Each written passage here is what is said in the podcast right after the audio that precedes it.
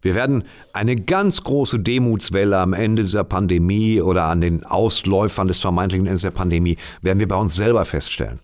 Ich kann dir jetzt schon, ich könnte hier 100 Euro am Tisch legen und sagen, pass auf, wenn ich rauskomme bei einer Show und die ersten Leute klatschen und lachen, fange ich bestimmt mal zu heulen. Ich auch. Oh Gott, ich heule jetzt schon. Inside Comedy mit Simon Stäblein. Ja, herzlich willkommen, liebe HörerInnen. Äh, äh, zu Inside Comedy, den Podcast, bei dem wir etwas hinter die Kulissen der Entertainment-Branche blinzeln. Ich liebe das. Wie du Branche sagst, wie meine Oma. Branche? Branche? Zieh den D-Shirt an und guck mal in der Branche. Siehst du, da, da, schaltet er sich schon ich direkt liebe das. ein. Ich liebe es. Es Ihr ist toll. Ich kennt mag ihn Branche sehr gerne. Der Tagesschau. Hier ist für euch Thorsten Schröder. Hast du mich jetzt gerade Thorsten Schröder genannt, du Penis? der war die Tagesschau. Der ist wenigstens. Echt, gibt's den wirklich, einen Thorsten Schröder? Ja. ja. Ich dachte, du guckst das und Nein, ich informiere mich ausschließlich über... Ich, Gut, nein, okay, Abbruch. informiere mich nur über Telegram. Da kann ich leider nichts für dich tun. Äh, nein, hier bei mir äh, zu Gast ein ganz großartiger Mensch. Man nennt ihn äh, die eierlegende Wollmützensau. Tut man das? Also ich tu Seit das. einer Minute Seit einer nennt man Minute. ihn so. Er, äh, er kann so gut wie alles. Er ist Comedian, er ist Autor, er ist Synchronsprecher. Thorsten Sträter, wann kommt das Yoga-Video? Äh, wenn ich mich bücken kann. Das ist, Okay, das reicht schon. das ist schon Meditation neben auf die Fackel. Ich versuche das, äh, ähm, aber ich versuche tatsächlich meine Beweglichkeit zu erhöhen. Nur körperlich oder auch geistig? Naja, geistig bin ich einem guten Weg. Ja. Geistig bin ich einem guten Weg. Ich habe jetzt, äh, was, was die Corona-Zeit angeht, sämtliche Phasen nach Kübler-Ross durchlaufen. Also äh, ähm, Erstaunen, Resignation, Wut, dann nochmal Wut, dann Resignation, jetzt wieder Wut. Und äh, ich glaube, das sind gar nicht die fünf Phasen, weil es auch sechs waren. Aber ähm, ich durchlaufe das alles und werde genügsamer. Ich glaube, dass wenn das hier alles vorbei ist und ich auftrete, dass ich besser sein werde als vorher. Weißt weil ich was? mir mehr Gedanken gemacht habe als vor Corona, ja. Ich auch. Aber ich frage mich bei dir, wie soll das denn gehen, Thorsten? Du Oh. bist, nee, komm, komm, machen wir uns nichts vor. Du bist, du bist so ein bisschen, du, für mich bist du Gandalf, aber Mm, danke. der Graue, Ja, welcher sonst? nicht der Weiße. So, weil der Weiße, Achso, ja, okay, gut, dann wenn der Graue ist gut. ja, danke. aber der Weiße ist drüber. Der ist so, ja. dieses, oh, ich bin so geil jetzt, weißt du, weil jetzt, ne, so, du bist so, du bist so ein Zauberer. In welchem Buch sagt Gandalf, der Weiße das? Du bist wirklich so, na, aber so ein cooler. So, Ja, ne? danke, Mann. Also ich glaube, ich kenne keinen, der so eloquent ist wie du auf der Bühne. Dann also, ist aber auch alles. Es fußt ja doch viel auf Schreiben, also man muss ganz viel schreiben. Bist du jemand, ich muss mal eine Gegenfrage stellen, für deine Sachen, die ja auch wunderbar sind, schreibst du die alle auf oder sagst du, das war gut, das behalte ich im Hinterkopf und knall das raus? Ich glaube, es ist so eine Mischung, aber ich bin kein Schreiber. Ich merke das jetzt auch in dieser, in dieser, äh, in dieser Fake-Pandemie. Ne? so, an der Stelle mal ganz kurz erwähnen. Danke, Merkel. Ähm, das, Unfassbar. Dass Wo bin ich- hier reingeraten in dieser Fake-Pandemie? Vor allem Fake-Pandemie. ja, dass ich wirklich, ich bin kein Autor. Ich bin, also doch, also ich bin der Autor meiner Sachen, aber ich, ich bin Ja. nicht der, der Mensch, der, der sich tagelang irgendwie hinsetzt und, und, und schreibt. Ich, boah, ich dreh durch. Ich brauche brauche zwischendrin die Bühne. Sonst kriege ich einen absoluten Wir Koller. haben sie aber nicht. Ich weiß. Und deswegen, ich mache weiter, aber Ja. es fällt mir echt schwer. Na, du wirst besser sein später. Ich glaube auch, weil ich persönlich mich weiterentwickelt habe in dem Jahr. Weil du nicht anders kannst, als dich persönlich weiter Du, oder ich kenne einige. Ja, du siehst einige, die sich bedeutend zurückentwickelt haben. Die sind auf ihre Urinstinkte zurückgeworfen. Ja, das kannst du auf Telegram sehen. Die hinter jedem Baum vermuten die äh, das Unheil. Und ähm, du kannst dich sehr, sehr gut weiterentwickeln, künstlerisch in Anführungsstrichen. Ich halte ja äh, Comedy immer noch äh, hauptsächlich für ein Handwerk. Als einziger scheinbar. Ähm, aber das, das kannst du gut machen, ja. Geht wirklich. Schreiben, schreiben, schreiben, schreiben, schreiben. Kennst du das auch? Nein, du, du schreibst ja nicht so viel. Was aufschreiben, vier Wochen liegen lassen, Ja, drauf gucken, ja. sich dann denken, was ist das denn für eine Scheiße? Oder was ist das für ein geiler Scheiß? Ja. Das oder, gibt ja beides. Oder was ist das für geiler Scheiß? Oder für mich am schlimmsten, guter Gedanke, zu spät. Hat Mickey Beisenherz aber besser gemacht. Das habe ich unheimlich häufig. Ja, ich das sage, ist- guter Ansatz ist von Mickey Beisenherz aber schneller auf Twitter besser auf den Punkt gebracht worden. Das ist, ich muss da zu Mickey auch den Kontakt einstellen. Das geht so nicht mehr weiter. Ich darf da nicht mehr lesen, was der macht. Ja, aber da ist das, also das, ich bin da nicht, ich mache kein Twitter und so, weil mich das eben stresst. So, weil ich, also. Machst du Instagram? Ja, aber sehr reduziert. Ich Ja. bin das nicht. Ich bin ein Live-Künstler, ich bin ein Bühnenkünstler und alles andere ist Mittel zum Zweck und geht mir eher auf den Sack. Naja, die Leute freuen sich natürlich. Ich weiß, so. dass sie sich freuen und es ist ja auch schön und gut, aber trotzdem ist es. Also ich, mir tut das nicht gut, da mich da aufzuhalten und dann zu und dann eben immer was du gerade gesagt hast, dieses ah jetzt hat der den Gedanken schon, ah jetzt hat der das schon formuliert und so. Das Weil, ist, ja gut, das ist bei Humor immer, äh, das gewöhnt dir aber den Neid ab. Das ist ganz gut. Äh, auf Twitter, ähm, speziell auf Twitter, gerade im, im textlichen und sprachlichen Bereich, stelle ich fest, wie viele Leute erstmal schneller sind als man selber und äh, stellenweise auch besser sind und stellenweise Ideen haben, wo man sich denkt, da wäre ich selber wirklich sehr gerne drauf gekommen und hätte es gerne so kurz ausgedrückt. Und das gewöhnt einem diesen Neid ab. Du wirst immer Leute finden, die viel besser sind als du. ich habe zwei Tweets abgesetzt in meinem Leben. Waren sie gut? Also ich fand's okay. Ja, also. ähm, aber ich, also ich, äh, mein Talent liegt in der, äh, im Darstellen, im, Das wissen wir. Im- das ist im- tatsächlich. im Kommunizieren dieser Jokes, im, na, Ja, das ich rüberbringen, weiß. Ich, nicht im ich Schra- kenne das, also, das meiste von dir. Und Das meiste. deswegen, äh, ja, und mir, also mir fällt das schwer, gerade jetzt zu schreiben, aber ich glaube auch, dass nach dieser Corona-Zeit äh, wahnsinnig gute Programme entstehen, weil wir gerade so durch so eine sehr schmerzhafte Phase gehen. Sie müssen jetzt Na? entstehen, diese Also Programme. sie- die sie Unmittelbarkeit ist wichtig, sie jetzt. Sie entstehen entstehen jetzt, aber sie, stehen, sie entstehen ja mit, mit Blick auf das, was uns jetzt ereilt hat in den letzten Monaten. Und ich hoffe, dass diese Programme handeln werden von Dingen, von universellen Dingen wie, wie Schmerz oder Angst und das humoristisch bearbeiten und Neuausrichtung und Wiedergeburt, weil ich glaube, wenn wir hiermit fertig sind, wird niemand in ein Programm gehen, wo Corona im Titel ist oder wo das das übermächtige Thema ist. Ich will schon jetzt nichts mehr damit zu tun haben. Äh, müssen wir natürlich trotzdem. Und ich glaube, danach sollten wir den Leuten einfach wieder eine schöne Abendunterhaltung reinballern. ja, aber wir müssen es verarbeiten. Wir müssen es verarbeiten, aber vielleicht denen zusammen. Uni universell. Ja, ja, universell, Universell. aber ich glaube, dass es unsere Aufgabe ist, zusammen mit der Gesellschaft diese zwei Jahre quasi zu verarbeiten. Das können wir machen, ja. Vornehmlich ist unsere Aufgabe zu unterhalten, auf welchem Niveau auch immer. Aber wenn das Thema in dir drin ist, mach es unbedingt. Ja, natürlich, also ich, ich werde jetzt keine Corona-One-Liner da raushauen, aber Wenn du gute hast, mach sie, aber Mickey wird sie schon gemacht haben. Thorsten, Immer wieder Mickey. Kannst nichts machen. Ist so. Du hast, du machst mich fertig. Du bist einfach, ähm, du bist ja, irgendwie bist du schon, du bist, Alt. ja, aber du bist schon, irgendwie bist du schon immer da. Also seit ich angefangen habe, ich habe 2012 angefangen. Irgendwie bist du schon immer da. Du, du bist keiner von diesen, von diesen Überstars, Nein, genau. die, so, die so irgendwie überall prangern und überall ihre Fresse hinhalten. Ja. Ähm, aber du bist wahnsinnig erfolgreich in dem, was du tust. Danke. Ähm, kommst aber aus einer ganz anderen Richtung. Ich bin gar kein Star. Ich bin streng genommen nicht mal richtig prominent, weil mir dafür das Rüstzeug fehlt. Für Prominenz musst du ja, ähm, das wäre gut, wenn du so eine leichte Bigger Than Life-Attitüde hast.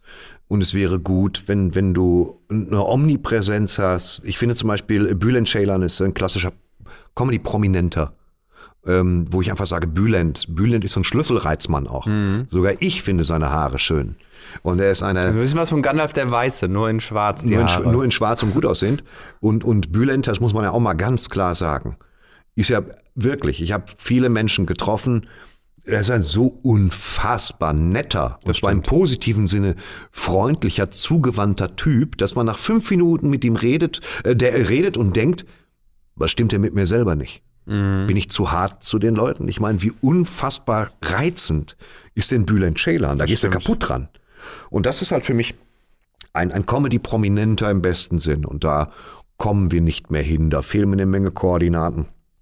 Dafür bin ich äh, zu alt, zu abgeledert, zu abgeklärt, zu wenig an richtiger Prominenz interessiert. Genau, die Frage ist ja, möchtest du dahin? Nee, also ich, ich freue mich für den Fall, dass du die Frage immer mal stellen wolltest. Ich freue mich sehr darüber, wenn ich auf der Straße erkannt werde. So genervt kann ich gar nicht sein. Da kann ich vom Zahnarzt kommen nach einer Wurzelfüllung. Wenn jemand sagt, sind Sie nicht Herr Sträter, dann sage ich, oh ja, weil mich das freut. Das geht mir auch jetzt so. Wie gesagt, ganz viel Ego-Problem. Äh, aber ich, ich freue mich, wenn mich jemand erkennt, so albern. Aber schön. Also, das ist so, so eine Mikrobestätigung. Wir alle sind auf der Suche nach Bestätigung, da sollten wir uns nichts vormachen. Und mir geht das genauso. Aber zum Prominenten, ich tauge nicht so richtig, weil ich kann die Omnipräsenz, die du mir, oder auch die, die, die Omnifähigkeiten, die, die du mir äh, rüberschiebst, da kann ich die meisten nicht von erfüllen. Weißt du, ich kann gut meine Sachen schreiben und die kann ich ziemlich gut eins zu eins nah am eigenen Sprachgebrauch auf der Bühne machen. Ja, und dann habe ich natürlich eine angenehme Stimme. Und dann ist es fast schon wieder. Dann, dann war es das. Im, also das, das im Prinzip war es das. Das war's. Ja, du bist unfassbar intelligent. Nein. Doch. Doch. Ich meine, dass ich diese Frage verneine, zeigt natürlich, wie intelligent ich bin. Aber nein. Ich glaube, du bist, du bist jemand, der, also auf mich machst du den Eindruck, dass du jemand äh, bist, der auf jeden Fall das, das so, so kitschig das sich jetzt anhören mag, das große Ganze im Blick hat. Also und, und wie Sachen untereinander quasi in Verbindung Das interessiert stehen. mich, ja. So, und das merkt Stimmt. man aber auch. Also das, Das interessiert mich wirklich. Wobei ich anfange, einen Tunnelblick zu entwickeln. In welche Richtung? Von einem Tag auf den anderen. Im Moment ist meine Phase nach einem, nahezu einem Jahr, die wir jetzt diesen, diesen Käse durchmachen, äh, fange ich an, leichte Aggressionstendenzen aufzubauen. Ich gebe mich nicht der Hoffnungslosigkeit hin, wozu, aber ich bin unleidlich geworden. So. Diese Ambivalenz äh, zwischen nötige Maßnahmen, wirklich nötige Maßnahmen, unnötige Maßnahmen wie der 15-Kilometer-Radius. Der, für wen ist der? Für eine Wasserstoffbombe? Und äh, Geschäfte zu, was wichtig ist, mich aber erstmal in meinem oberflächlichen Shoppingwahn behindert, weil Schuhe kann man immer gebrauchen. Und aber auch in meiner Sorge, dass es diese Läden nicht mehr geben wird und wir dem Internet noch mehr in die Hand geben und noch immer mehr und immer mehr. Ähm, ich habe sogar Fugensilikon fürs Badezimmer im Internet bestellt. Und dafür war ich eigentlich, ja, dafür war ich eigentlich im Baumarkt. Und äh, diese Sorgen, ich versuche sie nicht so an mich ranzulassen, aber ich führe auch keine Boutique. Ich habe keinen Laden.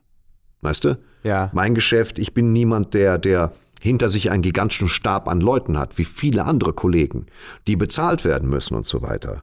Und äh, ich stehe einfach. Wenn ich nichts mache, versuche ich möglichst wenig Geld zu verbrauchen und komme so durch. Aber es gibt viele andere Leute, denen es echt dreckig geht. Aber das sind ja auch Binsenweisheiten, die wir alle schon tausendmal gehört haben. Und durch diese Litanei habe ich komplett vergessen, was die Frage war und ob du mich überhaupt was gefragt hast. Hast du einen Hund? Hast du Bitcoins? Nee. Ich habe das gar nicht gecheckt. Also ich hätte damals vielleicht aus Interesse, nee, damals hatte ich auch kein Geld, als es losging. Ich verdiene erst seit 2012 Geld. Also als du sagtest, du hast 2012 angefangen, ich war immer da. Nein. Als du angefangen hast, hatte ich gerade erst die Schuhe an. Da ging das erst los bei mir 2012 auch. Dann aber richtig sofort. Und äh, ich habe habe da nie das Geld für gehabt und ich habe Bitcoin auch nicht gecheckt, dass die also quasi geschürft werden über äh, Data Mining, dieser ganze Kram um die digitale Währung. Das check ich nicht, weil du hast eine Festplatte voller Daten, die einen nominellen Wert haben. Sowas macht mir schon Angst. Ich verstehe auch die Börse nicht. Verstehst ich würde du? gerne eine Da kann Kolumne ich x-mal schreiben. Wall Street gucken. Was möchtest du? Ich würde gerne eine, eine lustige Kolumne schreiben für das Handelsblatt oder für den Aktionär mit dem Namen Bibi Blockchain.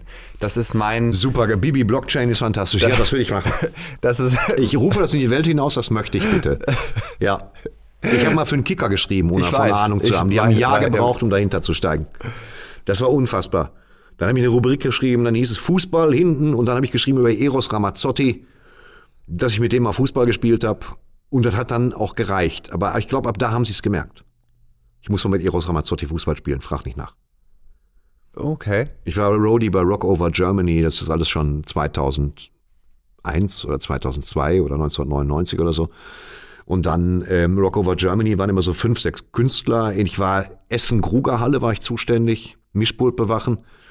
Und ähm, dann waren da Rod Stewart, Jule Neigel, äh, Elton John und Eros Ramazzotti. Und Eros Ramazzotti wurde gesponsert von Emporio Armani.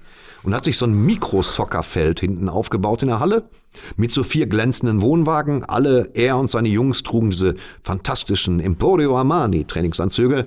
Und irgendwann kam so ein Helfer raus von denen und äh, so ein Italiener zeigte auf uns und sagte, ihr, Vögel da, Suppenkasper, kommen. Er spielt es gegen Eros Ramazzotti Street Soccer, der ist unterfordert. Und dann habe ich in Jeansjacke und Jeanshose und dicken Pulli, weil war draußen kalt, eine halbe Stunde, ohne jemals den Ball berührt zu haben, gegen Eros Ramazzotti Street Soccer gespielt. Danach den ganzen Tag habe ich gestunken wie ein Eber. Ich war durchgeschwitzt und stand wirklich als Pestsäule neben dem Mischpult und habe gesagt, Fußball, nein. Seitdem ist da, ich habe auch nichts mehr von Eros gehört seitdem. Das ist schade. Aber die Geschichte stimmt. Das ist wirklich schade. Vielleicht, vielleicht äh, hat er Michelle ein paar Nachrichten für dich hinterlassen. Das äh, weiß ich gar nicht. Macht Michelle überhaupt noch was? Michelle, Äh, nee, Pri- Mi- nee, nee, nicht Michelle. Du meinst du Michelle? Nee, ich meine Michelle Hund. Hutziger. Genau. Hun, Hund, Hunziger. Die großartige Moderatorin von Pretty in Plüsch, der besten Entertainment-Show aller Zeiten. Was war denn Pretty in Plüsch Du nochmal? hast Pretty in Plüsch nicht mitbekommen? Entschuldige bitte. Doch, ich hab's äh, rudimentär. Pretty in Plüsch ist ein bisschen wie Also sagen wir mal so, wenn der Chat der Chat. gesagt hätte, komm, wir machen jetzt Masked Singer, Ach ja, Pretty und Plüsch war, war wie, wie äh, äh, Masked Singer. nur als Unfall. Wie finden wir Masked Singer? Ja, du, das ist, das ist sehr, das ist sehr, sehr leichtes, aber, aber schön gemachtes Entertainment. Props an die Kostümmacher. Ja, Fantastische Kostüme. ja, von mir auch. Ganz, ganz, großes Tennis. Also, Diese Leute gehören in den Himmel gelobt. Die sollen Fernsehpreise kriegen. Was du da siehst, ist Kunst und höchstes Handwerk. Ja. Davor ziehe ich uneingeschränkt den Hut. Großartig. ich, ich weiß nicht, was die Jury da soll. Ich verstehe auch Ruth Moschner nicht. Aber ähm, ansonsten finde ich das wirklich äh, ein ganz, ganz. Also, es ist gut. Es ist einfach mal was, was einfach nur unterhält. Ja. Ah, Und sonst nix. Und das ist ja. Ja, und das ne, ist für mich also, begeistert, dass durch die Kostüme. Ich finde es ganz großartig. Ich, ich finde äh, äh, generell, dass äh, heutzutage in unserer Branche, die Branche. ne, in der Branche, Ja, der ähm, zu viel Haltung und zu wenig gute Jokes. Oft bei, bei, na, bei, bei dem, vor allem beim Nachwuchs. So dass jeder denkt, er muss sich jetzt in seinem 5 Minuten Open Stage Set dreimal gegen Rassismus, viermal gegen Antisemitismus, einmal gegen Palmöl und fünfmal gegen den Klimawandel aussprechen, um zu seiner ersten Pointe zu kommen. Ja, Und das finde ich anstrengend. Ich persönlich bin ähm, auch gegen den Klimawandel. Ich bin streng, nur dass ich es einmal ja gesagt habe, streng gegen Rassismus, Antisemitismus, alles widerwärtig, aber von Nutella lass mir bitte die Finger. Das ist, äh, ich verstehe das auch, weil ähm, wenn den, den Nachwuchsleuten beigebracht wird, dass, dass sie eine Haltung, eine Haltung zu haben, ist ja schon mal was. Du musst dir mal gucken, ist es eher ein Lippenbekenntnis, weil man stellt sich auch schnell mal hin und sagt, ich, Rassismus hat bei uns keinen Platz. Doch, Rassismus nimmt sich immer den Platz, den es braucht. Man muss halt gegensteuern. Einfach etwas zu sagen, hilft oft nicht. Ist aber doch hilfreich, um zu wissen, wie jemand tickt. Und äh, gegen Rassismus muss es unternommen werden, vor allen Dingen. Mal abgesehen davon, dass man sich von Rassismus distanzieren kann. Das mache ich geradezu täglich, wenn ich kann. Haltung ist immer gut, aber der gute Gag, du hast recht. Wenn du einen guten Gag hast, der auch vollkommen dadaistisch ist, stumpf, aber lustig, Ja. transportiert er oft unabsichtlich doch eine Art Haltung. Und das ist ja, das ist ja dann das Schöne, Ja. dass man, dass man, das, also ich, ich, sage mal, Humor ist so ein bisschen wie das Wasser um, um so eine Pille. So, Ja. die du, ne, und du nimmst den Witz, das ist das Wasser, Ja. und damit schluckst du das und das wirkt so in dir, aber eigentlich hast du. Manchmal nicht ist diese davon Pille homöopathisch, aber Ja. da kann man halt nichts dran machen. Ich finde tatsächlich, ich mag, äh, wenn, wenn du zum Beispiel sagst, pass auf, ich will dich zum Lachen bringen. Und dazu ist mir jedes Mittel recht. Dann ist das auch eine Haltung. Und das, das mag ich genauso. Absolut, aber was ich zum Beispiel schwierig finde, wenn jemand ähm, eine Stunde lang quasi wirklich Blödsinn macht, teilweise auch wirklich sehr stumpf und dann am Ende kommt so ein AfD-Witz, nur um noch dann zu Ja, zeigen, dass man auch in der Kabarettsendung gut aufgehoben Das wäre. ist meistens so, dass, dass ganz viele, ganz viele Humorprogramme, ich kann mich davon nicht freimachen, fußen darauf, dass sie hochgradig albern sind, auf den letzten 20 Prozent aber einen Dreh ins moralisch Nachdenkliche kriegen. Ähm, und dann hast du so einen Schluss, der mal ganz besonders sentimental ist, der die Leute nochmal anders umdrehen soll. Das ist ein bisschen Fishing for Standing Ovations, wovor wir uns hüten sollten. Standing Ovations ist auch nur der halbe Weg, sich die Jacke anzuziehen. Und äh, ich persönlich finde, macht die sentimentalen Sachen mittendrin. Zum Schluss muss es meiner Auffassung nach was auf die Fresse geben. Ja, und die müssen, die müssen rausgehen mit einem mit einem Lachen und nicht mit einem äh, er hat ja recht. Naja, also ich finde, ganz häufig hat man recht. Und ich finde es auch toll, wenn Leute was von sich preisgeben. Ähm, aber ich glaube, dass, dass der, der Move, albern, albern, albern, albern zum Schluss nachdenklich, ist jetzt erstmal auserzählt. Es ist mittlerweile erwartbar. Ja. Mach was Nachdenkliches in der Mitte oder mach's, also letztendlich bleibt es den Leuten überlassen, aber ich persönlich bin so ein bisschen davon weg. Ich möchte, dass es zum Schluss nochmal richtig lustig ist und dann machen wir Schluss, damit die Leute mit dem Gefühl gehen, boah, da hätte ich noch zehn Minuten zuhören können. Das ist so das Beste. ja. Und dann, weil die Leute, wir wissen es ja von, von äh, Ralph Dobelli, der sehr schöne Bücher schrieb, Die Kunst des klaren Denkens. Ähm, wir erinnern uns eigentlich nur bei, bei Sachen an Höhepunkt und Ende. Ja. Egal, ob es der Urlaub ist oder ein Comedy-Programm. Du musst irgendwo sehen, ob du einen Höhepunkt hast. Der ist vielleicht direkt vor der Pause. Ähm, und dass du ein gutes Ende hast. Und dazwischen wäre es schön, wenn du auch unterhaltsam wärst. Und weißt du, was ich auch glaube? In zwei Generationen werden die Menschen sagen, was war denn Podcast für ein Quatsch? Warum tun Menschen das? Es gibt kein Konzept. Sie reden einfach und andere hören sich das an. Was war das für eine Zeit? Das glaube ich. Glaubst du wirklich? Ich krieg's nicht mehr mit. Von daher habe ich großen Spaß an Podcasts. Hast du so eine, hast du so eine, so eine, äh, entwickelt man im Alter so ein, im Alter, Sehr das ist schöne vielleicht Frage. ein bisschen ist, aber entwickelt man dann so eine, so eine entspannteren Sicht, entspannteren Sicht auf die Dinge, weil man sich denkt so, ich habe jetzt schon viel gesehen, ich habe schon viel miterlebt und Es gibt mehrere Wege. Der eine Weg führt dich in die Entspanntheit. Und das ist oft, die Entspanntheit ist oft verbunden mit der Erkenntnis, dass man die meisten Sachen nicht ändern kann. Das Ja. ist ja das Gebot der Stoiker, die ich sehr, sehr gerne mag. Ähm, die Dinge, die du nicht ändern kannst, lass ab davon. ja.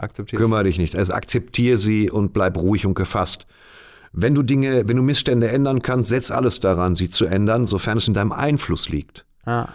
Und dann gibt es der gleiche Weg, führt dich, kann dich aber auch in eine Bitterkeit führen. Nämlich, ich bin alt und habe nichts geändert und kann nichts ändern. ja, so eine Machtlosigkeit, ne? so eine, so Oder eine die Unbedeutsamkeit, allgemeine so die, die. Verbitterung kommt, weißt du? Du stellst fest, dass du, dass du den meisten Ansprüchen nicht mehr so richtig genügst. Du hast zwar viel Erfahrung, das war's dann aber auch. Du bist zu alt. Du, du rutschst durch das Raster der meisten Marktforschungssachen. Selbst ich bin nicht mehr Werberelevante ich, ich Zielgruppe. Bin, ich bin selbst ich bin bei RTL keine werberelevante Zielgruppe mehr. Dabei ich hast du gleite, Geld. Ich gleite auf ich, ich habe Geld, aber ich gleite auf den WDR zu, was die was die Zielgruppe angeht, was für mich kein Problem ist. Und ähm, ich kann nur hoffen, dass ich eine neue Generation alter Leute bin. Weißt du? Ja. Bevor es jetzt, und das dauert auch noch eine Generation, wir den, die Parks haben, voller alter Leute, die bis unter das Kinn tätowiert sind, äh, hoffe ich, dass ich die Zwischengeneration bin, die auch lässiger ist. Also eher wie, wie, lieber wie Bruce Willis als wie Sky Dumont, wenn ich es mir aussuchen kann. ja, aber den, der Look passt schon mal. Naja, wenn die Haare dir ausfallen, gibt es genau zwei Varianten. ne? Bau dir was oder rasier es ab. Abrasieren geht schnell. Oder Budapest. Kannst du direkt noch in die Zahnklinik und zack, zwei Fliegen mit einer Klappe Zahn, geschlagen. Zahnklinik gar nicht nötig, aber ähm, tatsächlich ist das mit dem Haare implantieren, habe ich drüber nachgedacht. Echt? Ja, und ich würde es sofort machen, wenn man deine Dichte hinkriegen würde, aber es ist nicht möglich. Haarimplantate sind gut zum Auffüllen, aber zum Rekonstruieren einer Frisur ungeeignet. Es wird immer bescheuert aussehen. Komisch aus, ne? Naja, das, wenn du Glück hast, sieht es ein bisschen aus wie John Malkovich mit einer seiner besseren Perücken. ähm, aber an, an sich holst du da nicht mehr viel raus. Du kannst ein bisschen auffüllen. Ich habe Streuhaar letztens gesehen. Also, Ja. da- das ist wie, wie, wie Pfeffer. Ich weiß. So, ja, so, ein- so ein Kunststoffpolymer, äh, gar nicht schlecht, Streuhaar. Gibt es in x verschiedenen Farben. Sollte dafür aber nur benutzt werden, wenn du eine kahle Stelle hast und oben kommt ein Scheinwerfer. Dann hast du da immer so einen Glanz. Und dadurch kannst du es ein bisschen abmattieren. Habe ich auch schon mal benutzt. Äh, aber jetzt rasiere ich ab, weil ich habe einen Kopf. Und es wäre albern zu versuchen, eine Frisur zu rekonstruieren. So. Schwachsinn. Und Streuhaar bei einer Glatze ist wahrscheinlich Streuer bei einer Glatze. Perlen vor die Streue. Kannst du schon machen. Es wirkt halt, als hätte dir ein großer Habicht auf den Schädel geschissen. Von daher rasier lieber ab. Oder hab Haare wie du. Du hast sehr schöne Haare, muss Oh, man mal das, so das, sagen. ist, das ist sehr nett. Das habe ich von meinem Papa. Ähm, weil mein Vater ist, glaube ich, 64 oder so. Und äh, äh, wenn der jetzt auch wieder nicht zum Friseur kann, der sieht aus wie Mucki der Igel. Dieses, Ja, aber das ist, weißt du, ich mag kultivierte Haare rausgewachsen, finde ich ja immer lässig, wenn du Haare hast. Aber wenn du so ein Halbglatzentyp bist und Furchtbar. dann nicht gehen kannst, dann siehst du also nach vier Wochen aus wie ein Triebtäter und deswegen brauchst du so eine Maschine. aber ist es, ein, ist es ein Grund für die Mütze? Ich habe die Mütze damals getragen, weil ich so stark geschwitzt habe auf der Bühne und nicht echt nicht wusste, was ich machen soll.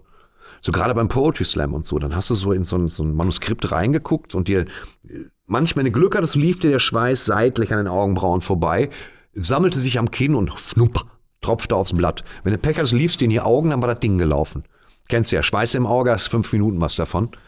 Und dann habe ich äh, angefangen Baseball Cup, hat mich aber nicht befriedigt irgendwie. Und dann habe ich diese Mützen, ich habe, glaube ich, mein erster von H&M in Wesel, die habe ich aufgesetzt und dachte, gut, die hängt ein bisschen durch. Soll ein guter H&M sein. Aber, ja, die lassen alles in Deutschland fertigen, da bin ich mir ganz sicher.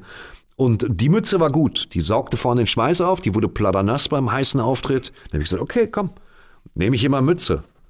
Und das ist natürlich, je älter du wirst, desto bescheuerter wirkt das. Aber ich komme noch eine ganze Zeit mit durch, so, glaube ich schon. Eine gewisse Zeit.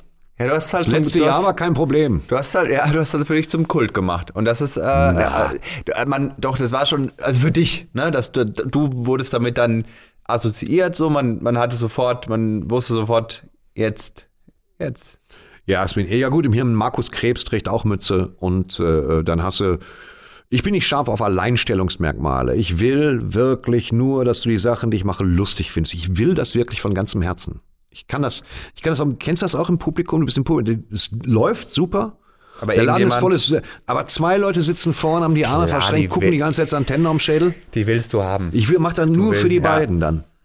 Wechsel 35 Mal das Thema, weil bis ich das die nicht haben kann. schmunzeln. Bis die zumindest schmunzeln. Ja, oder manchmal schütteln sie auch den Kopf und dann könnte ich komplett ausrasten. Dann denke ich mir, nee, so nicht, Freunde. Und das geht mir, ja, das geht mir ganz extrem so. Das ehrt Weil die auch. anderen hat man ja schon. Aber die beiden, das- das warum der- sind die vorne? Verstehst du? Warum Ja, kann das- ich die überhaupt das ich. sehen? Ja. Warum kann ich die sehen? Aber na, auch das ist Jammern auf hohem Niveau. Ich würde, wenn du mir sagen willst, pass mal auf, äh, ich habe tausend schlecht gelaunte Leute, vor denen könntest du heute auftreten. Lustig finde ich auch nicht. Ich würde sofort machen. Ich auch. Sofort. Boah, ich hatte letztens, ich hatte letztens so ein, so ein, so ein, mal wieder so ein Video-Gedöns und da waren so ein paar Zoom-Leute, Ja. ne? Und ich habe die ersten zwei Jokes gemacht, ich habe die lachen sehen und ich war so richtig so. Ich, das Problem ist auch, ich habe auch Schiss, dass ich weinerlich werde. Ah, ich möchte Weißt- einfach, tut mir leid. Ich, ja, ja, ja, ich auch. Das ist, das ist, wir wollen die Bestätigung, wir wollen dieses Gefühl wieder haben, dieses leicht, dieses leichte Drübergefühl, dass wir was erfunden haben, mehr oder weniger, was die anderen Leute lustig finden. Dieses unmittelbare, den kurzen Weg zwischen mir und dem Typen, der es lustig findet oder der Frau. Und das ist jetzt weg. Mal abgesehen von den Einnahmen. Weiß nicht, ob einer von euch eine Novemberhilfe gesehen hat. Ich nicht. Und das ist, äh, ähm, und, und da, ich will, dass die Leute wirklich wieder, mir fehlt Publikum. Ich habe drei Sendungen aufgezeichnet ähm, im September, da ging das kurz, da war ein kleines Zeitfenster, wo ich in Köln im, im Haber Club mit 50 Zuschauern drei meiner Sendungen aufgezeichnet habe. Und das war wunderbar. Die sind aber erst im Januar ausgestrahlt worden, deswegen werde ich verhältnismäßig häufig hier gefragt, was das für eine Scheiße ist im Lockdown. Das verstehen die Leute Dann nicht. musst du den ne? Leuten erklären, dass du nicht. eine Sendung beginnst und sagst, willkommen in 2021, die du aber schon im September aufgezeichnet hast, Prophet, der du bist. äh, wegen Sendeplätzen wartest du bei der ARD drauf, ging nicht anders. Und ähm, deswegen erkläre ich jetzt permanent, nein, das war, das ging da. Weißt du? Test, Test, Test, Abstand, Abstand, Abstand, Temperatur messen, Temperatur messen. Äh, nicht länger als eine Stunde 30 aufzeichnen und das war ein Sicherheitskonzept durchlüften. Aber es wirkt für die Leute jetzt wie ein persönlicher Affront. So war es natürlich nicht gemeint. Du, weil's die, die, die, ein paar Monate die, alt ist. äh, die strahlen ja auch Nightwatch-Videos äh, oft auf ihren Seiten aus von vor zwei, drei, vier, fünf Jahren. Ja. Einfach, ne, aus der, ne, einfach Content. Ja. Und dann, die Leute verstehen das auch nicht. Die sagen auch, hä, das, wie geht denn das gerade? Nee, das ist doch nicht von, äh, habt ihr verstanden, dass man was auf, nee, nee, okay. Ja, es ist, ja, Gut, dann lasst uns streiten. Möchtest Ja. du noch was Antisemitisches dazu sagen? Möchtest du was Antisemitisches? Genau. Danke, Merkel. Danke. Interessant ist ja schon, wie du, du hast eine andere Ausbildung gemacht. Du bist wirklich Herrenschneider Ja, oder bin ich. generell Schneider? Herrenschneider. Herrenschneider. Darmschneider geht völlig anders. Und ich habe gehört, äh, du hast Handys verkauft. Ich habe lange Handys verkauft, ja. Also Und die Handys waren jetzt nicht lang. ich Das waren noch lange Handys. Das, das war ein sehr Siemens lange- S4 war ein sehr langes das Handy. Sehr langes das habe ich auch verkauft. ähm, aber das finde ich sehr lustig, weil, weil dadurch, dass du ja, du bist ja auch schon gerne zynisch, ironisch, Mhm. sarkastisch und das gepaart mit, mit dem Verkauf von Handys an, an komische Opfer. Ich, na, was heißt ein komische Opfer? Ich, ich komme aus der Zeit, als Handys neu waren. 1995 ging das los, dass selbst AEG, also Ge- Kaltgerät, also hier äh, Weiß, Weiß- Weißwarenhersteller, AEG hatte selbst Handys. AEG hatte Handys, Sony Ericsson, die wir alle noch kennen, Nokia. Dann, es gab zig verschiedene Firmen. Hagenuk. Niemand kennt die Firma mehr. Hagenuk Handys. Sony Ericsson kenne ich noch. Ja, ja, Ericsson ist klar. Sony, das war damals nur Ericsson. Dann Sony Ericsson, jetzt Sony. Blackberry. Blackberry, ja, Blackberries waren noch zu früh. Okay. Ich bin noch vorm iPhone, natürlich weit vorm iPhone ausgestiegen. Und da haben wir Handys verkauft und das war unfassbar unverschämt. Also das heißt, ähm, Vertrag hatte ich, wir müssen in D-Mark sprechen, 50 Mark im Monat gekostet. Dann die Gesprächsminute, eine Mark 99 pro Minute tagsüber. Ab 18 bzw. 20 Uhr so 99 Pfennig, eine Unverschämtheit. SMS 39 Pfennig, so, das Ding, weißt du? Von E-Mail konnte keine Rede sein, es gab auch kein Internet, es gab WAP. WAP. Das war unglaublich. Siemens war ein ganz großer Player im Handy-Business. Da haben wir alle gesagt, Siemens, gute deutsche Wertarbeit, war Siemens auch so. Handys, ja. Ich Und äh, da wollte jeder ein Handy. Und der Spruch war immer, ich will nur erreichbar sein. Das Problem ist, wenn alle nur erreichbar sein wollen, braucht keiner ein Handy. Dann klingelt beim Nachbarn. Einer muss schon mal telefonieren.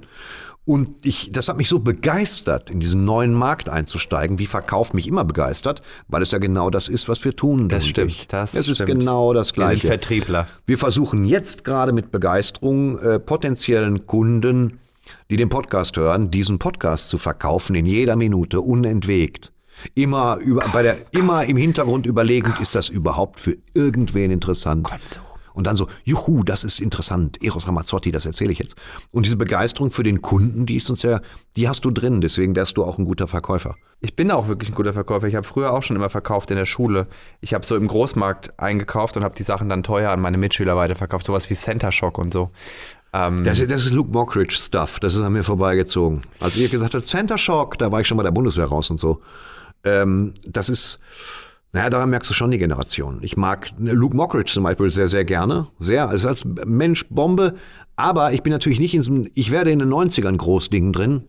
Und ich habe Center Shock, habe ich gar nicht mitgekriegt. Wir hatten Leckmuscheln, verstehst du? Leckmuscheln. Leckmuscheln. Leckmuscheln. Wir hatten, wir hatten äh, Curly Whirly, das damals noch anders hieß. Das war so ein Zopf aus Karamell und Schokolade. Wir hatten Erfrischungsstäbchen, das Fass will ich gar nicht aufmachen. Das waren in so in so einem Sarkophag ausgelieferte Zäpfchen ja, ja, ich mit Orange, meine Oma hat die mal gekauft. Und äh, solche Sachen hatten wir. Oder wir hatten, oh, wir hatten Jaffa Cake. Oder wie heißt ja, der? Jaffa, die Jaffa Cakes sind ja ekelhaft. Kacke, ekelhaft gab es damals schon. Spritzgebäck hatten wir. Das war ein Gebäck auf Bitumenbasis, das aber wunderschön geformt war. Ähm, Baut das, man damit nicht heutzutage? Bitte? Baut man mit Bitumen nicht Gebäude? In der Tat. Das war auch mehr eine ironische Bemerkung. Aber es war, äh, ähm, Oh. danke, dass du Unangenehm. Ja. Abbruch. Abbruch zu. Ja. äh, und, und solche Sachen hatten wir halt. Und diese ganzen, als das, das losging, dass die Süßigkeiten einen Effekt hatten. Dass du gesagt hast, wir müssen Marketingtechnisch noch einen drauflegen. Es muss noch japanischer sein, noch wilder. Die, unsere Hochzeit war mit Ahoi-Brause überschritten, dass man gesagt hat, wieder in der Tüte und wenn ich es im Wasser tue, dann macht es Britzel. Wenigstens für eine Minute. Und mit diesem komischen, mit diesem Psychokaugummi. Den du in den Mund gepackt hast und dann ist er explodiert wie kleine Kichererbsen. Dieses ich weiß nicht, wie der Kaugummi hieß. Das war zu Pulver, das du dir ins Maul geschüttet hast. Und damit war das für uns auserzählt. Effektsüßigkeiten. Und das ging in den 90ern los. Bei den 90ern wandte ich mich bereits anderen Sachen zu. Wie dem Handy verkaufen. Und vom Handy verkaufen, wie kam dann der Schritt zur Entertainment-Branche? Das ist doch jetzt ein Podcast hier, oder wollen wir mal eine Biografie schreiben, weil das zieht sich. Okay, ganz kurz, ganz schnell.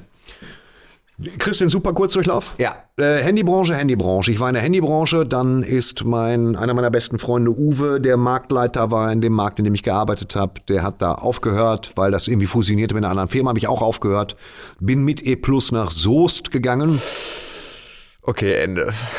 Naja, und da habe ich dann auch eine Zeit lang gearbeitet, bis zu einer persönlichen Krise. Aus der persönlichen Krise bin ich 2001 kein bisschen gestärkt hervorgegangen, bin dann wieder zurück ins Ruhrgebiet gezogen, habe in der Firma meiner Familie angefangen, in einer Spedition in Herne.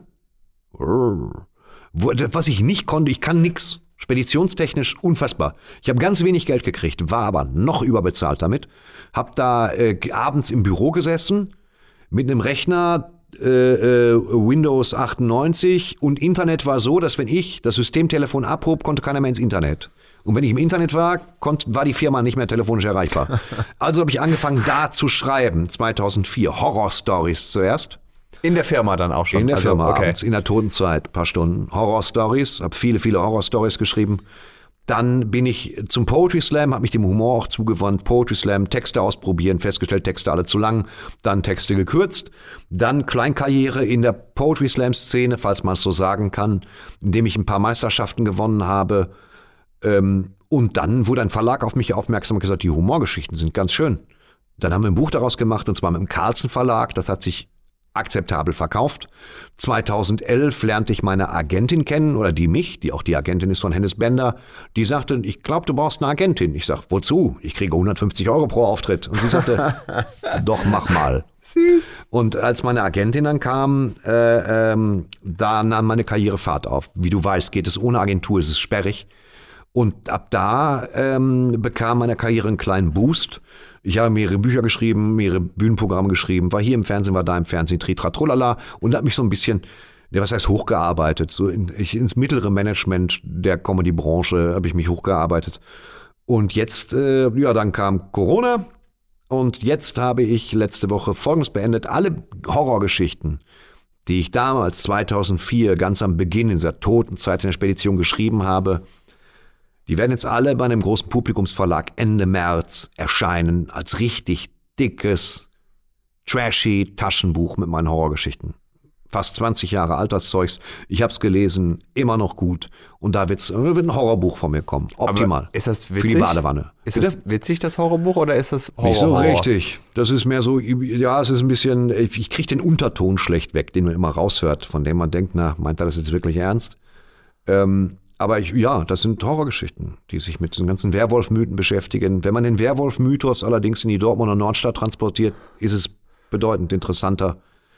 Und, äh, oder den Vampir-Mythos in den Altenheim und so. Und das ist halt, äh, können wir mal lesen. Also dieses typische, diese Geschichte beruht auf einer wahren Begebenheit? Äh, nee. Überhaupt nicht. Verdammt. Das ist schwierig. Also ich weißt kenne die Dortmunder Innenstadt nicht so gut. Ich weiß nicht, selbst- was bei euch abgeht. Es ist selbst in Zeiten von, von RTL äh, äh, schwierig zu sagen, diese Werwolf-Geschichte based on a true story. Weil es dir einfach keiner glaubt. Weil Werwölfe, die einen sagen so, die anderen sagen so, aber ich würde sagen, nein. Nein, es sind natürlich Fantasy-Horrorgeschichten. Was fasziniert dich an dem Genre? Ich war immer ein großer Stephen King-Leser, bin ich immer noch und finde Stephen King auch ganz, ganz toll. Und du weißt ja, wie es ist. Dieses Gruseln bei einem Gruselbuch, bei einem Horrorbuch. Gegen Gruseln kannst du ja nichts machen. Nichts. Du gruselst sie einfach. Das kannst du nicht unterdrücken. Mit Süßes- Lachen ist genau das Gleiche. Gruseln ist ein süßes Wort. Ja, also das Gruseln. ist so gruselig. Natürlich, Ein Buch verbreitet, Stephen King sagt immer, ich möchte, dass Sie, wenn Sie mein Buch lesen, dass Sie da Angst haben. Niemand hat Angst, wenn er ein Buch liest, weil er über das Buch komplette Kontrolle hat. So. Ja, du kannst aber zuklappen, da baut sich keine richtige Angst auf, das ist mehr eine Metapher. Aber sich gruseln zu sagen, was für eine interessante Idee, super Metapher, schönes Bild, spitzt sich super zu. Wie es bei, bei Stephen Kings vielleicht bestem Buch Friedhof der Kuscheltiere war oder bei Stephen Kings S. Und äh, das ist halt so, ich mag das gerne. Dieses äh, sich gruseln, ohne wirklich in Gefahr zu sein. Dafür ist Lesen noch bedeutend besser geeignet als Horrorfilme. Und äh, dann ist auf der anderen Seite Humor, kannst du dich auch nicht gegen wehren. Wenn du lachen musst, musst du lachen. Hast du auch keinerlei Schlimm, ne? Einfluss drauf. Auch wenn du die Person nicht magst. Ja, wenn der Joke so gut Wenn ist. der oder Joke gut ist, ist egal, was das für eine Arschgeige ist, dann ist es halt einfach lustig. Und diese beiden unmittelbaren Gefühle, die wir schlecht unterdrücken können, damit arbeite ich. Das ist die Schere, die so aufklafft. Und dass jetzt das Horrorbuch kommt, ist nicht dem geschuldet, dass ich jetzt dringend Geld brauche oder so, sondern Langeweile. Ich hielt es als Rückschau für eine gute Idee. Mal gucken, ob das stimmt. Ist es vielleicht auch, ähm, ich meine, du hast, du hast von einer äh, persönlichen Krise geredet. Ja. Ähm, du gehst ja damit auch offen um, dass du äh, da, äh, dass du äh, Abstehende Füße, äh, Schweißausbrüche. genau. Ja. Probleme Depression, mit ja, ja, klar. Depression äh, hattest sicher, immer. und, äh, Flächendeckend, schon so, dass den Leuten auf die Nerven geht. Und ja. ähm, ist das vielleicht auch diese, dieses, diese zwei Seiten der Horror und, und das Lustige, so was so ein bisschen auch deiner, vielleicht deiner Seele Äh, Kann, entspringt? kann sein, aber dafür müsste ich wahrscheinlich mich richtig intensiv psychoanalysieren lassen und dann wüsste ich es wahrscheinlich immer noch nicht. Weil für eine geglückte Psychoanalyse brauchst du auf der anderen Seite auch mich, der den Intellekt hat, diese Sachen aufzuschlüsseln. Von daher, pf, keine Ahnung. Ich weiß nur, dass, dass ich, wenn du Depression hast, tust du gut daran, sie einerseits A anzunehmen und anzuerkennen und B unbedingt was dagegen zu unternehmen. Und wenn du kannst und handlungsfähig bleibst. Und ich, bei mir ist das so, dass ich, seitdem ich das Gröbste überwunden habe, obwohl ich dieser Tage immer mal wieder so leichte Schübe in eine falsche Richtung habe, ähm, trotzdem äh, rede ich drüber, weil es ist kein, verstehst du, ich habe keine Hundewelpen totgetreten, ich habe hab Depressionen, da kannst du drüber reden. Das, habe ich. Und wenn wir jetzt durchs Gebäude fahren hier in Köln, finden wir noch vier, denen es so geht. Ja. Und das ist wichtig ist, äh, den Leuten Mut machen, ist auch mal so ein großes Wort. Ich weiß nicht, ob das irgendwelchen Leuten Mut macht. Ich habe für mich entschieden, darüber zu reden, wenn ich kann, pointiert.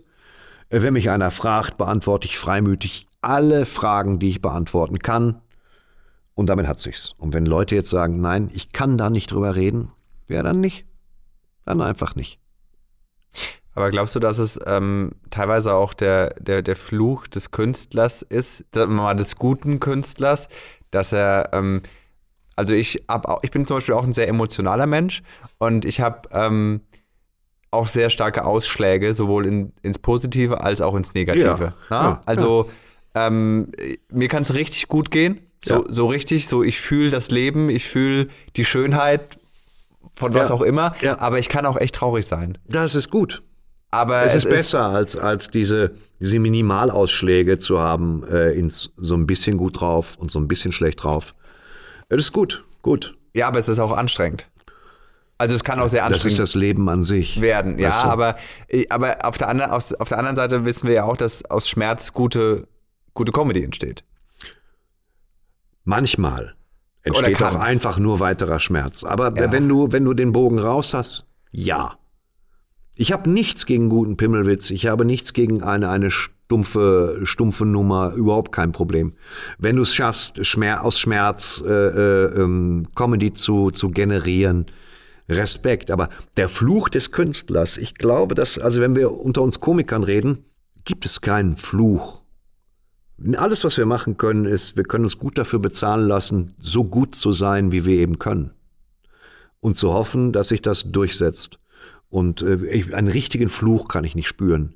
Weil schau, das hier, da, was ich quasi als Arbeit deklarieren würde, wenn ich von außen gefragt werde für einen Freitagnachmittag, ist keine. Wir haben Kaffee getrunken, wir haben ziemlich viel gescherzt vorab, wir sitzen hier. Es ist, wir, wir sind Künstler und es ist einfach keine Arbeit. Wir reden ja nur.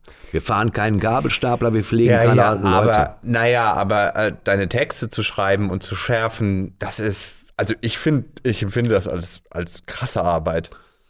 Es ist, Es ist Hirnarbeit. eine, es, es ist keine richtige Arbeit. Das nochmal, es ist keine richtige Arbeit. Aber Das ist- definiere Arbeit. Ich, ich definiere Arbeit mit etwas, wo du abends nach Hause kommst und sagst, lecko, Fanny, ey, noch drei Tage bis zum Wochenende. Leute, den, ich bringe der richtigen Arbeit einen unermesslichen Respekt entgegen. Kraftfahrern, Lkw-Fahrern, über die man sich schnell mal aufregt. Das ist ein Höllenjob. Diese ganzen äh, jetzt viel zitierten und viel herangezogenen als Beispiel Altenpflege, alle in medizinischem Mund, das, das ist Arbeit. Fußpfleger, überleg dir das mal. Du machst acht Stunden am Tag, beschäftigst du dich mit den verhornten Füßen anderer Leute, damit es denen besser geht und ähm, du verdienst Geld damit, weil du es kannst. Das ist Arbeit. Fahrmann-Bagger, das ist eine Scheißarbeit. Und es ist auch nicht, nicht gerade eben ungefährlich. Oder sei Taxifahrer, das ist für mich auch Arbeit. Diese Unabwägbarkeit, steigt einer ein, steigt einer nicht ein, ich muss mich auskennen, der Wagen muss am Kacken gehalten werden. Arbeit. Nun ja, aber jetzt, also wenn du jetzt mal direkt, sagen wir mal, den, den Vergleich des Taxifahrers mit dem des Künstlers, äh, äh, also die Frage, kommen Leute, kommen keine Leute, haben die Bock auf mich, sind die gut drauf, sind die nicht gut drauf, funktioniert die Technik hier? Äh, also das sind ja im, im Endeffekt die gleichen Fragen. Das sind die gleichen Und ich Fragen, Finde, nur dass die meisten Taxiunternehmen keinen Kartenvorverkauf haben, der einem Planungssicherheit gibt. ja, aber es Und gibt die auch, wenigsten ja, Taxifahrer werden von Agenturen vertreten, sondern einfach nur von der Zentrale, die sagt, äh, Manfred, Schröbelmeierstraße zur äh, ne, Adolf Peitzmeier Allee 2a. Und der rechnet sich im Kopf durch, das sind 8 Euro. Schönen Dank auch. Aber ganz Trotzdem ehrlich, ist es Arbeit. Ja, aber ich krieg noch die Anrufe, äh, vielleicht, also wir hoffen auf eine gute Abendkasse. Ich hab die. Und wir alle wissen, Wir alle- kennen die Abendkasse. wir alle hatten die- Wir alle kennen die Abendkasse an einem Dienstagabend in Wilhelmshaven. Dann manchmal läuft's. Manchmal hat es eine Eigendynamik, wo man sich sagt, okay, die Leute in Wilhelmshaven sind einfach Kartenkäufer, die gehen da spontan ran. Aber es sind die, es sind die urbanen Legenden des Künstlers. Der Ton wird besser, wenn erstmal Leute drin sind. Weißt du? Ja, ja. So. Bis jetzt hat sich noch keiner beschwert. Äh, sowas. Also ich, ich, muss, ich muss an der Stelle, ich möchte einhaken, weil klar, äh, äh, man definiert Arbeit äh, als, als äh, oder oft ist das ja immer noch diese Arbeit hat was mit, mit dieser handwerklichen Arbeit zu tun, mit diesem Anpacken. Arbeit so. ist so eine Sache.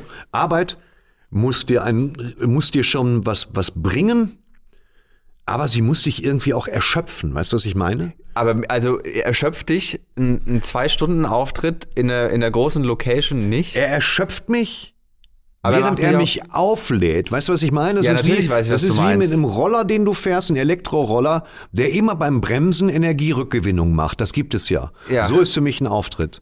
Ich gehe aus dem Auftritt raus mit einem Ruhepuls von 80, ohne jetzt besonders erhitzt zu sein und ohne besonders erschöpft zu sein. Man muss ja jetzt auch sagen, ich bin nicht gerade der Cirque du Soleil. Also äh, ich stehe da und erzähle, so wie du. Das geht noch. Zwei Stunden am Tag stehen und was erzählen ist gut. Da muss Ja, aber du musst einen Raum mit deiner Energie füllen. Und ich finde, ich, ich finde, dass das teilweise gerade, und ich hatte auch schon Auftritte oder Solos, bei denen ich echt einen scheiß Tag hatte. Und einen Raum mit Energie zu füllen, obwohl du selber keine mehr hast, ist unheimlich anstrengend. Dafür ist es gut, wenn du so eine halbe Stunde Hammerroutine hast. Wenn du wirklich einen kleinen Sack voll Top-Gags hast, die immer funktionieren, dann kannst du, auch wenn du keine Energie hast, darüber Energie aufbauen, bis es wieder läuft. Davon abgesehen kommst du in einen Raum, der voll ist mit Energie. Du musst dir überlegen, die Energie ist da. Die Energie im Sinne von 1000 Menschen haben 27 Euro für die Karte bezahlt, haben sich die zu, sagte das vor jedem Auftritt, haben sich zu Weihnachten Karten geschenkt und haben mit kleinen Maikäferaufklebern den Preis abgeklebt. Und die Leute haben vier Monate gewartet. Du schenkst an Weihnachten was, was vielleicht erst im März vakant wird oder so. Und das, äh, ähm, das ist Macht, das gibt dir die Power. Wenn ich das hinterm Vorhang weiß, dann putze ich mir die Nase und weiß, da sind sie. Die Leute, die ihre Karten zum Geburtstag gekriegt haben. Die Leute, die ihre Karten seit sechs Monaten haben. Die Leute, die sagen, was Sträter da für einen Quatsch macht, ist mir 27 Euro wert. We mehr Energie kann ich nicht ja, haben. Du redest aber auch von 1000 Leuten, die auf dich richtig Bock haben. Ich rede von 35 Leuten in Kaufbeuren, die da sind, weil in Kaufbeuren sonst nicht viel ist. Ja, aber denkst du, ich bin von 0 auf 1000 gegangen? Nein, ich aber du weißt- aber du- aber elf. du- ich ja. fing mit 11 an und es war eine Lesung. Aber das heißt, du kennst ja auch den Weg. Natürlich. Und der, der, Weg, der, ist äh, hart. der Weg ist, der Weg ist ein bisschen hart fürs Ego und ein bisschen hart fürs Durchhaltevermögen. So, natürlich. Andererseits ist es ein künstlerischer Beruf so. Und äh, ich glaube, dass wir besser dran sind als Menschen, die gerne malen, deren Bilder aber nie verkauft werden. Und das ist ihre Absicht.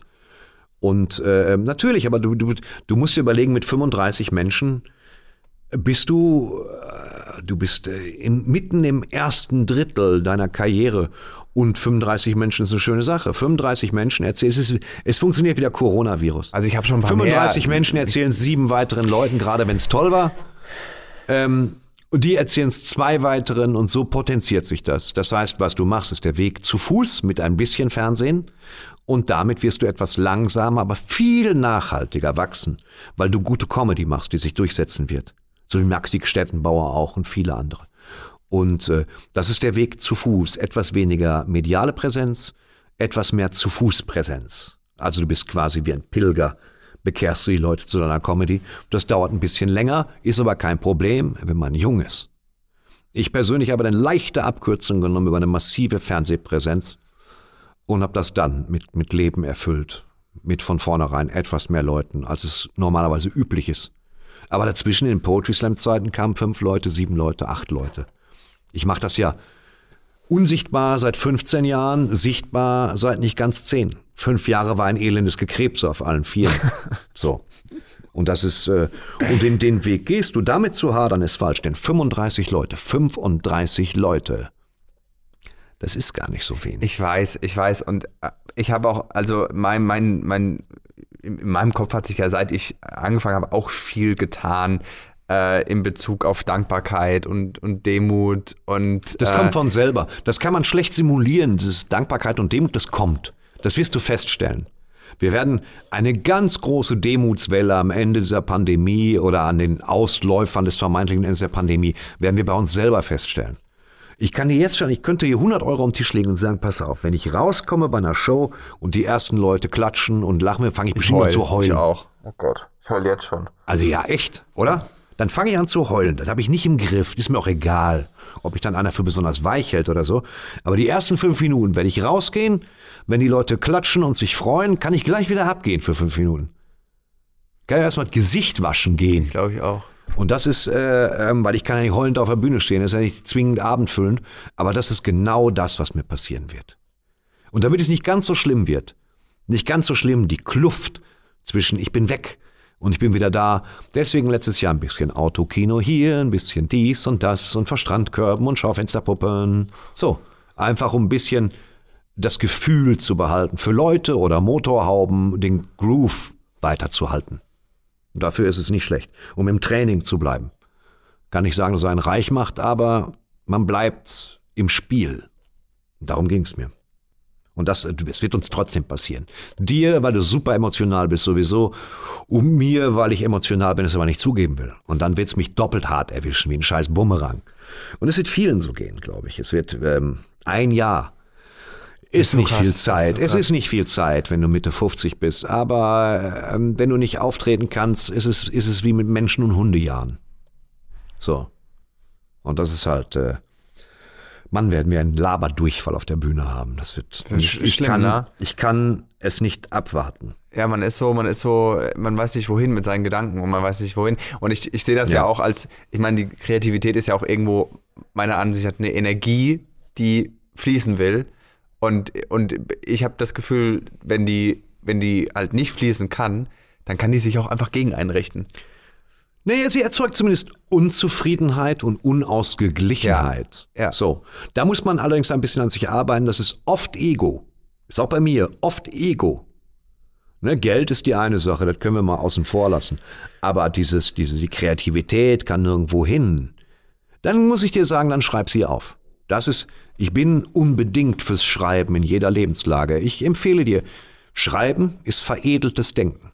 Der Gag, den du dir selbst erzählst, bis du ihn kannst und dann bringst, ist nicht so gut wie der Gag, der auf Papier stand, den du dir zu eigen gemacht hast und festgestellt hast, wenn ich da und sage, ist es irgendwie lässiger, geschmeidiger. Ähm, schreib alles auf. Ich bin Das- faul. Ich bin, ich bin, ich habe ich hab die zwei schlimmsten Charaktereigenschaften, die man kombinieren kann. Ich bin ein fauler Perfektionist. Das ist super. Das Gut. ist ekelhaft. Ich bin ein ausgesprochen fleißiger Dilettant, von daher passt das. Hey, lass uns zusammenarbeiten. ja, auf jeden Fall. Ich möchte, Fall. ich möchte in Streters Männerhaushalt, ich möchte dann Nachwuchs-Männerhaushaltsmensch sein. Das ist schon tatsächlich, äh, ähm, ich mache eine neue Sendung, die heißt Sträter. Ich habe den Männerhaushalt eingestellt vor zwei Jahren, weil er mich ein bisschen äh, Weiß ich doch, weiß ich doch. angeödet hat. das weiß ich. Und äh, heißt jetzt Sträter und mache ich auch in Köln, damit nicht die ganzen Gewerke immer ins Ruhrgebiet fahren mussten. Und da ist Tino Bommelino, der, ähm, den ich für einen, übrigens für ein Genie halte. Das ist mein kleiner Sidekick, kann man nicht anders sagen. Der stellt halt immer so Dinge vor, äh, Konzepte und, und, und Präsentationen. Und Tino Bommelino ist ein Genie und das wird sich noch erweisen, humoristisch. Da bin ich mir ganz sicher. Das, ich glaube, Ich möchte spielen. Ich habe den Tino Bommelino. Weißt du, warum ich den dabei habe? Damit die Leute in zehn sagen, in zehn Jahren sagen, ja, Tino Bommelino ist ein Humorgenie im Denken, in der Präsentation. Und Streht hat das schon vor zehn Jahren, hat er das schon erkannt. Deswegen mache ich das. Ganz ehrlich. ich finde ihn auch großartig. Ich finde Also absolut find, großartig. Äh, Dieses konsequente an mir vorbeidenken. Einen Stuhl zu sehen und sagen, Popotisch wäre ein guter Name. Schon solche Sachen. Weißt du, wo die dir an sich nur mal kurz durchs Gehirn gerauscht sind. Sowas auszuformulieren, das ist schon ziemlich, ziemlich furios. Und Tino, das ist halt einfach so. Und, und äh, ich weiß gar nicht, wie die Frage war. Ich wollte nur Tino loben, weil es einfach auch angemessen ist. Ich wollte mich einfach nur deine Sendung zecken, aber verdammt. Dann komm der doch in meine Platz Sendung. ist- Mach, der, Platz komm doch in meine Sendung. Äh, du bist, glaube ich, in der Szene auch jemand, der vor dem alle irgendwie Respekt haben. Warum? Weil ich weiß es nicht. Einfach vielleicht wegen der Glatze, wegen, keine Ahnung, wegen der Erscheinung. Äh, äh, und natürlich aufgrund dessen, was du machst und kannst. Und das ist einfach so unumstößlich. Also ich, ich, ich kenne, also ich habe noch niemanden schlecht über dich reden hören. Ich versuche das auch zu vermeiden bei den anderen. Und ich habe schon viele Leute über viele Leute schlecht reden hören in unserer Schlangengrube. Aber du versuche hilfreich zu sein und niemand am Schlips zu treten. Und die meisten Leute mag ich gerne. Und ich bin sehr, sehr glücklich, auch in dieser Szene. So oberflächlich sie mithin ist, äh, ähm, trotzdem fühle ich mich sehr wohl mit den Menschen. Und äh, mit denen, mit denen ich arbeite, arbeite im Sinne von Spaß habe. Und äh, mit den Damen und Herren und auch mit dir. Ich mag euch einfach alle. Die meisten, die allermeisten von euch sind sehr sympathisch, machen das Gleiche wie ich. Wir haben eine Menge gemeinsamer Nenner. Dann stellst du fest, dass deine Fernsehhelden, Leute, die du seit fünf Jahren toll findest, wirklich so nett sind und dich vielleicht sogar auch kennen. Und von daher, ähm, ich werde, wenn mir was nicht passt, sage ich es oft, aber ich versuche einfach auch nicht verletzend zu sein. Und ich versuche aber auch keine guten Ratschläge zu geben mehr, wenn man mich nicht darum bittet. Ich bin nämlich da echt eine Labertasche und so. Ich, ich an deiner Stelle, ich, bin, ich halte mich manchmal für nützlicher, als ich bin. Das gewöhne ich mir gerade ab. Aber es freut mich sehr zu hören, dass man gut über mich redet, dass man mich mag, weil, weil besser wird dieser Podcast auch nicht mehr. Das ist die Stelle, die kannst du ganz nach hinten setzen und zumachen dann. Ja, dann machen wir es zu, Thorsten. Okay, Danke. ich danke dir. Äh, nee, Moment, warte ganz kurz. Eine Frage habe ich noch, Thorsten. Heute in fünf Jahren rufe ich dich an. Wo bist du und was machst du im besten Falle? Heute in fünf Jahren, wenn du mich dann anrufst, bin ich 60.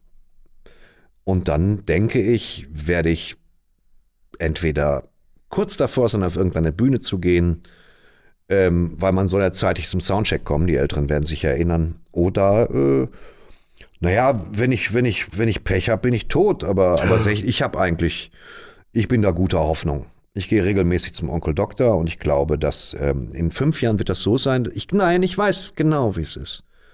Ich werde in einem Café sitzen und ich werde einen, einen guten Kaffee Americano trinken.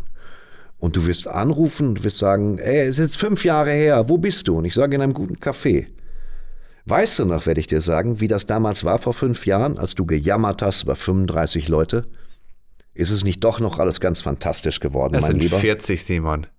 Ich werde dir den Zynismus noch austreiben in den nächsten fünf Jahren. Verlass dich drauf. Ja, tu mir nur den Gefallen, kauf dir kein Longboard mehr. Beste. Okay. Okay.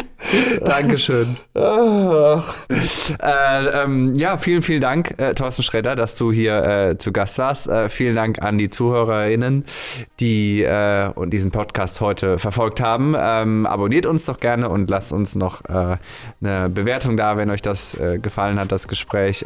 Ich hatte eine wunderschöne Zeit. Vielen, vielen Dank, Thorsten. Es klingt, wären wir zusammen auf Fehmarn gewesen. Ich hatte auch eine wunderschöne Zeit. Vielen Dank. Liebe Hörerinnen und Hörer, äh, bleiben Sie sanft. Und sicher. Inside Comedy. Mit Simon Stäblein. So, ihr Lieben, das war Inside Comedy und wenn ihr jetzt Bock habt auf ein bisschen Real Talk mit dem besten Autor, wo gibt, dann gönnt euch jetzt die nächste Folge Stäblein und Müller. Wir freuen uns auf euch.